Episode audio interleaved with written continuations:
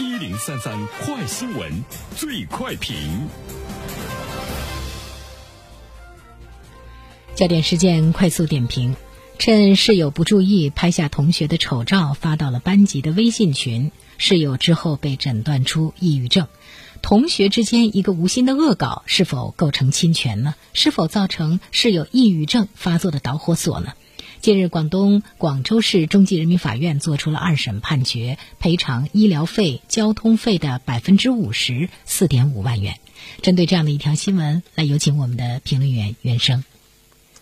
你好，肖萌。嗯，呃，这两个孩子呢，当时呢是高三的学生哈，是因为有一个孩子呢穿着校服躺在床上照镜子，另外一个孩子呢就把他照镜子的这个照片发到了这个微信群中，被发现之后呢，呃，要求撤回又撤不回。被发照片的这个孩子认为呢，侵犯了他的这个隐私权，因为我们都知道，女孩子嘛，都是呢希望在别人面前的展示会好看一些。所以我们会看到手机会有美图秀秀啊等等，也是呃很多的这个女生的刚性的需求。但是呢，就把你的日常生活中的这个照片发到了班级的微信群里，我觉得别说对一个孩子，就是对一个成年人来说，也会呢造成很大的一种心理的影响啊，你也会很恼火。就是我们设身处地的想一想，你能够想象出呢这个被发照片的孩子的那种很沮丧的心理。所以呢，这个孩子呢，最后呢，他就得了这个抑郁症啊，还想呢这个自杀，幸好呢被家人老师送到了医院来进行救治。这个孩子的抑郁的状况呢一直没有特别好，他呢就会认为很多人会笑话他，所以呢他就很自卑，而且呢也很这个消极。最后呢，我们注意到呢，把这个发照片的这个孩子，呃，告上了这个法庭，需要他呢来进行赔偿。呃，九万余元，其中呢，精神损害抚慰金呢是呃六万余元。最后呢，这个法院判审呢是百分之五十。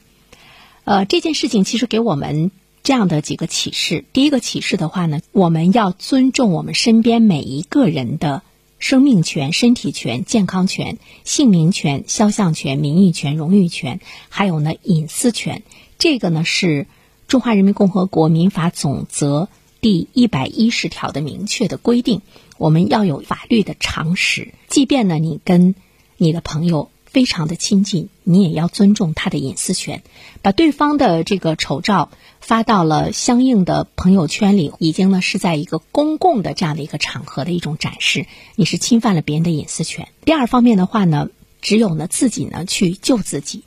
当有一些事情发生的时候，我们怎么样有？自我的一种心理的调节，或者是呢心理的抚慰，在现实的生活中，我们往往会觉得发生了一件事情，你把它看得比天大，但是其实呢，在今天的信息大爆炸的年代，人们的精力被过度的分散的状态之中，没有几个人特别在意你曾经出现过、发生过的丑事，你曾经出现过的丑照，或者呢是这个丑闻。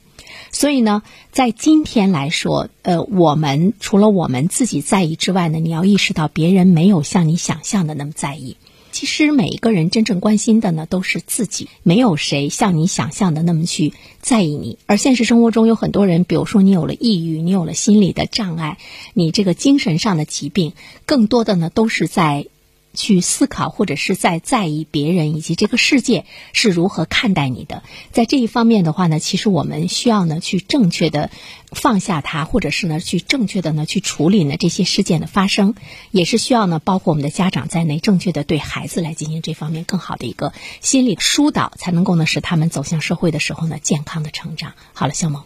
好的，感谢原生，各位听友，大家好，感谢始终如一收听原声评论。不知道你是否听过原声读书？最近呢，上线了一本书《终身成长》，非常期待着你可以听到它。《